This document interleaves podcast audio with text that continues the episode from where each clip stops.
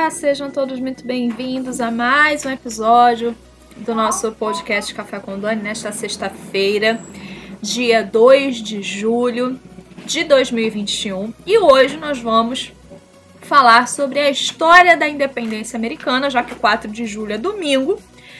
É, então hoje, né, nosso podcast né, de curiosidade, né? Sexta-feira geralmente é assim. Então hoje nós vamos descobrir é, a história, né, da independência dos Estados Unidos. Já já a gente volta.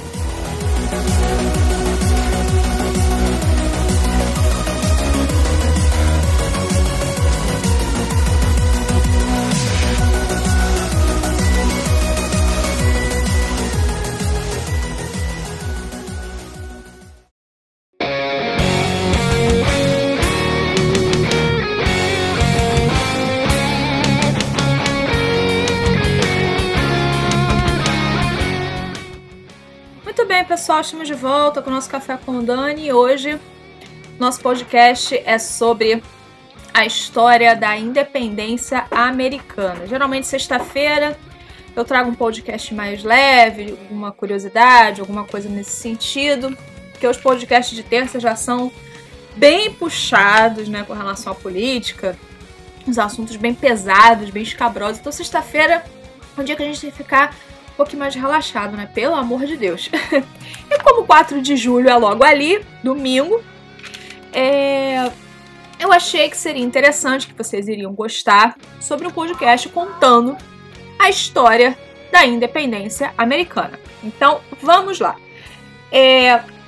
Essa a guerra da independência também é chamada de Revolução Americana, tá? É, a gente sempre a gente aprende que revolução é uma coisa que é ruim, né? Vide Revolução Francesa. Mas até a professora Ana Caroline Campagnolo já explicou que a Revolução Americana foi uma revolução boa, né? Não, não, é, não foi uma revolução esquerdista, né? Do ponto de vista político, tá? Ela já, já explicou isso algumas vezes em vídeos, né? Vamos lá. Vamos lá. A Revolução Americana de 1776 teve suas raízes no Tratado de Paris, é, que em 1763 finalizou a Guerra dos Sete Anos. Eu vou passar pela Guerra dos Sete Anos rapidinho daqui a pouco, tá? A independência dos Estados Unidos colocou fim ao vínculo colonial que existia entre as 13 colônias e Inglaterra. Os Estados Unidos foram a primeira nação do continente americano a ter sua independência. É, antes da Revolução de 1776, eu vou falar um pouquinho da Guerra dos Sete Anos. A Guerra dos Sete Anos foi uma série de conflitos que ocorreram entre 1756 e 1763 durante o reinado do rei Luís XV entre a França e a Inglaterra. A disputa entre os países era pelo controle comercial e marítimo das colônias das Índias e da América do Norte. O Tratado de Paris foi assinado em 10 de fevereiro de 1763 e pôs fim a essa guerra, essa guerra dos sete anos, tá? No final do conflito, no final da Guerra dos Sete Anos, as 13 colônias começaram a ter seguidos e crescentes conflitos.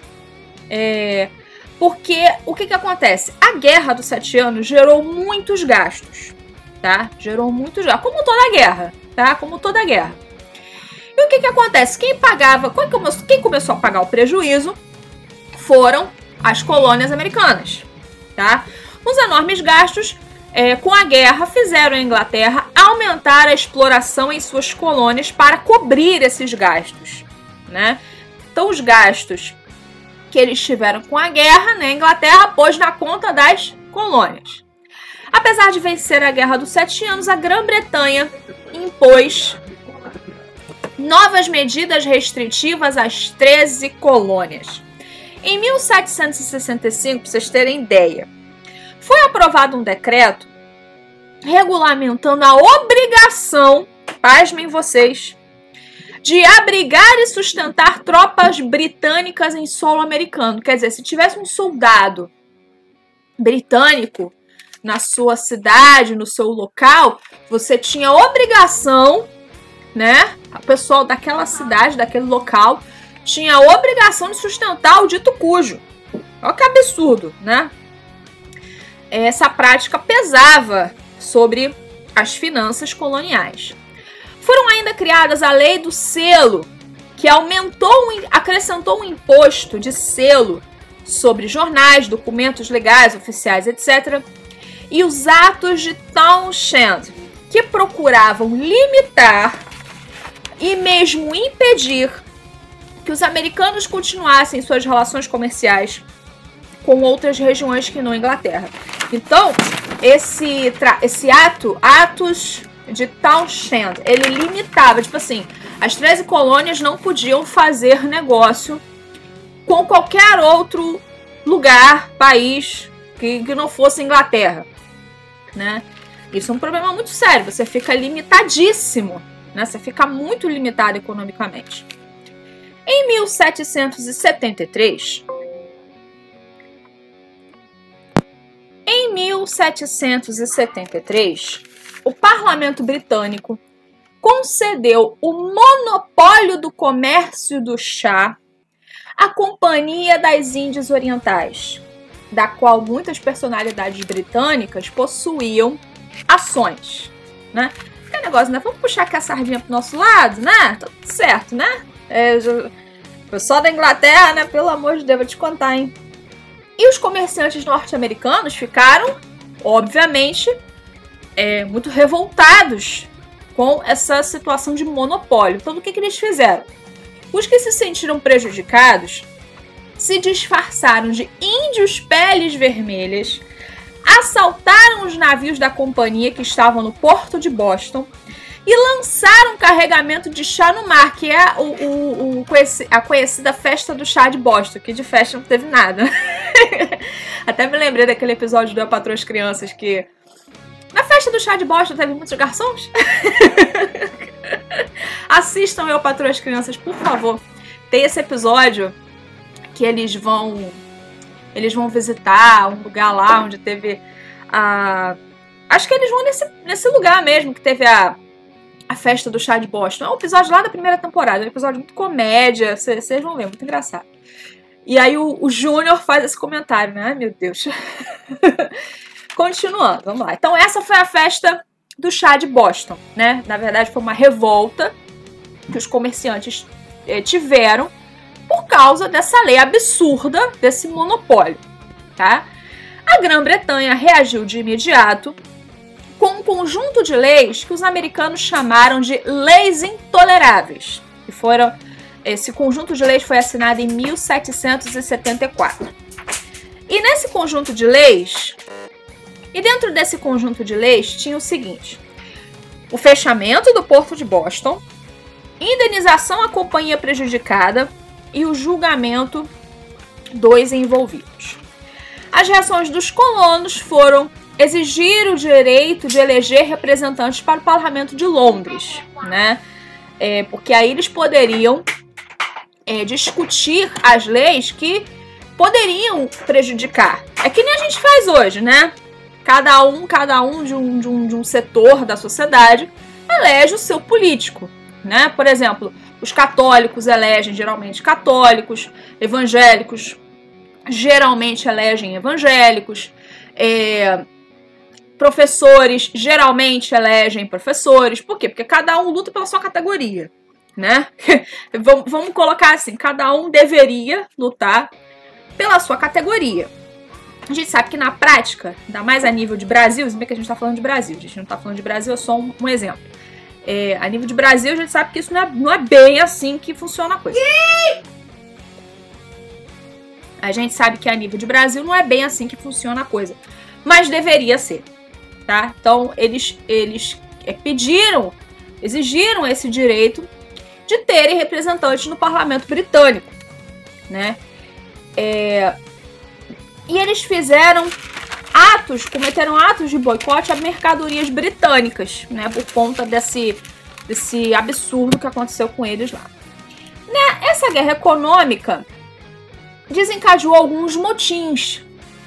E o conflito se agravou com a presença de tropas enviadas para conter os protestos. Então, alguns motins começaram a acontecer e tropas britânicas foram para lá para tentar reduzir aí abaixar os ânimos da galera. Em 1774, houve o primeiro Congresso Continental da Filadélfia, onde se resolveu acabar com o comércio com a Grã-Bretanha, enquanto não se restabelecessem os direitos anteriores a 1763. O mesmo Congresso também redigiu uma declaração de direitos. Então eles só estavam, eles fizeram esse primeiro congresso com, com representantes da, das colônias é, e eles é, resolveram não, não ter mais relações econômicas com a Grã-Bretanha enquanto não se resolvessem esses problemas. Logo depois houve um segundo congresso, também na Filadélfia, onde se decidiu a criação de um exército que seria comandado por George Washington, que depois foi o primeiro presidente, é, fazendeiro e chefe da milícia na Virgínia. Ele era fazendeiro e chefe de milícia na Virgínia. Milícia americana é igual milícia brasileira, tá? Tem que explicar, né? É chefe de milícia, já deve estar passando besteira, né? Nos Estados Unidos, é, é lícito você formar milícias, né? Ou seja, grupos armados para autodefesa. Na milícia aqui no Brasil é outra coisa, tá? é outro departamento. Muito bem. Nesse congresso, apesar deles se manterem leais ao rei, eles é, tinham apreço pelo rei, eles achavam as leis, né, um absurdo. Então os colonos pediram a supressão dessas leis intoleráveis, que eles chamavam de leis intoleráveis, e firmaram uma declaração dos direitos dos colonos, na qual pediam a supressão das limitações ao comércio, ou seja, acabar com essa palhaçada, né, de limitar o comércio. Pode fazer comércio com a Inglaterra, né, vamos parar com isso. É, e a indústria, bem como, né, acabar com esses impostos abusivos. O rei reagiu, pedindo aos colonos que se submetessem. Eles não fizeram isso, não, não baixaram a cabeça. E o extremar das posições levou à criação de milícias, ou seja, milícias, grupos armados para autodefesa, construção de depósitos de munições e a um aumento contínuo da tensão que levou a alguns conflitos. Que a gente vai tratar desses conflitos. É, vamos tratar desses conflitos aqui para vocês. Conflitos, tá? Já que o parlamento britânico não aceitou as reivindicações.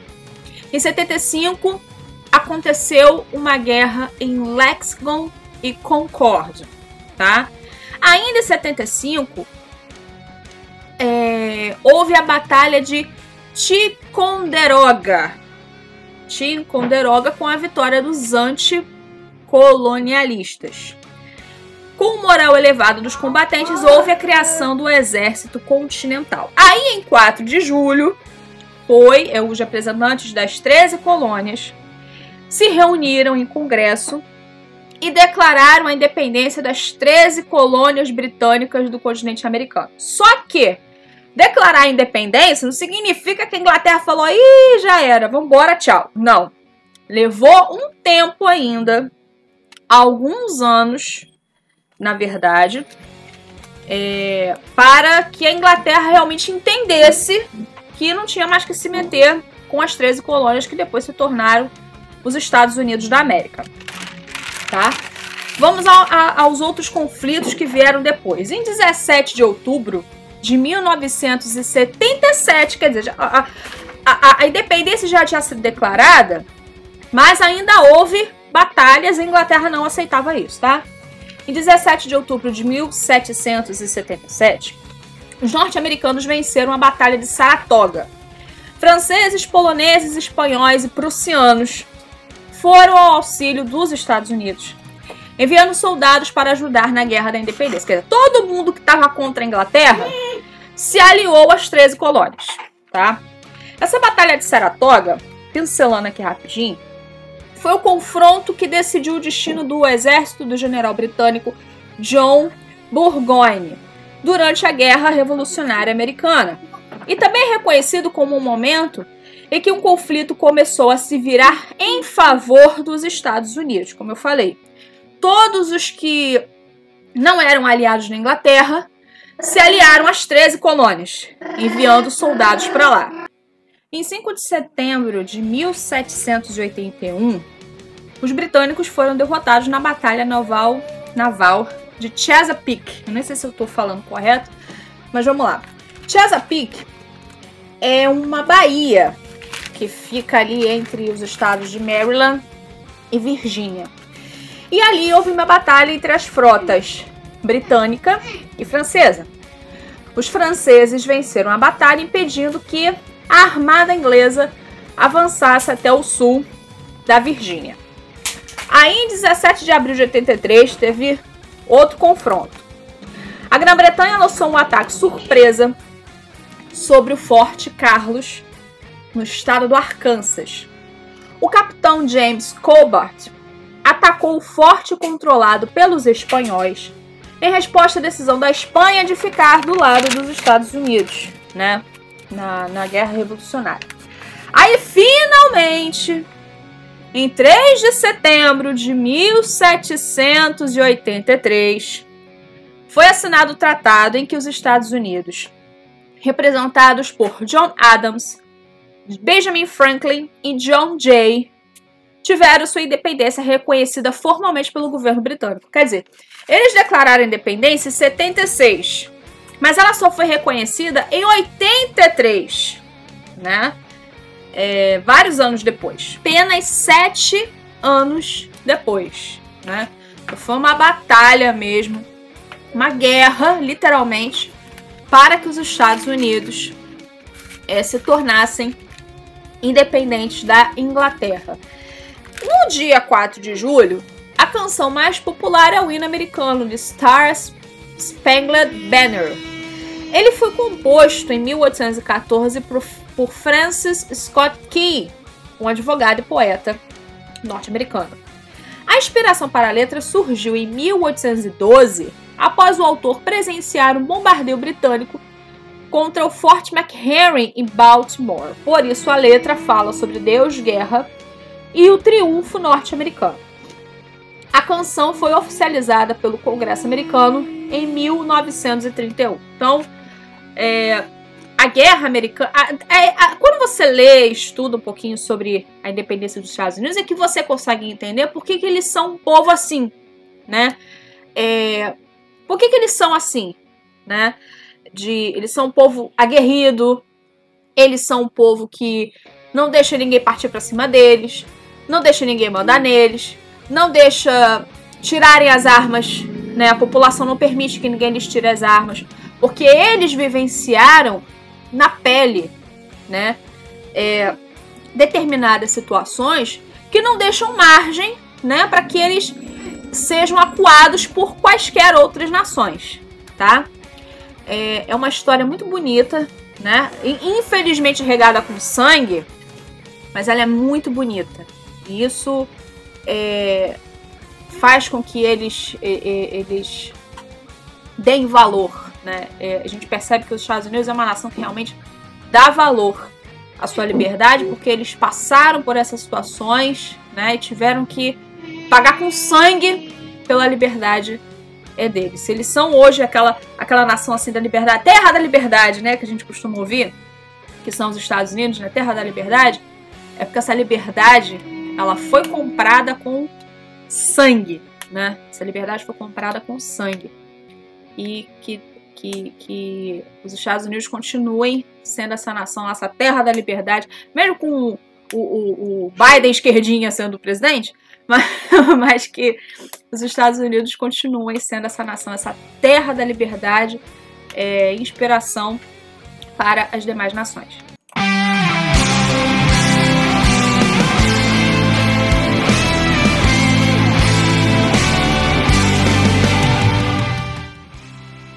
Bem, pessoal, vamos ficando por aqui. Quero mais uma vez agradecer o carinho e audiência de vocês.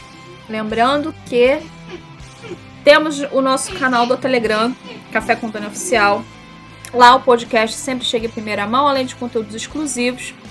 E nós temos na Atroz FM, atrozfm.com, o nosso programa de variedades, o Café com Dani oficial, todos os domingos ao vivo, às 8 da noite, tá bom? Um beijo para todo mundo, fiquem com Deus, até a próxima. Tchau, tchau.